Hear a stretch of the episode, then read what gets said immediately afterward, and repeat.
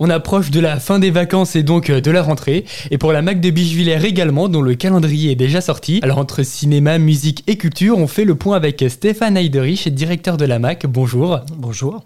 Alors qu'est-ce qui nous attend cette année? Oula, beaucoup de choses. Euh, on est un relais culturel qui a deux activités principales en fait. On a d'un côté le spectacle vivant, avec des concerts, avec de la musique, de l'humour, on a du théâtre, de la danse, du cirque, on a un petit peu toutes les, toutes les styles de, de spectacles qui sont proposés. Et en parallèle de ça, on fait aussi une activité de cinéma qu'on a certains jours par semaine. Pas à la MAC, mais au Centre culturel Claude Vigée. Et du coup, voilà, on, reprend tout ça dans, les tout prochains jours. Notre activité cinéma reprend là avec Ciné Cool, notamment une opération qui permet d'avoir quelques avant-premières. On a d'ailleurs dans ce cadre un film qui s'appelle Une année difficile. Euh, ce film, c'est le tout nouveau film de Olivier euh, Nakache et Eric euh, Toledano, qui sont les réalisateurs de Intouchable. Et ce film-là, on l'a un mois et demi avant sa sortie nationale, donc on est assez fiers de ça. Ce sera le mercredi 30 août à 20 et voilà, pour le spectacle, c'est la grande reprise le 7 septembre. Donc le jeudi 7, on a notre ouverture de saison avec la présentation effectivement de tout ce qu'on peut proposer. Et on a un concert d'un trio féminin qui s'appelle The Cracked Cookie. C'est un trio alsacien. C'est un mélange entre du swing, du jazz, du rock. Et voilà, on,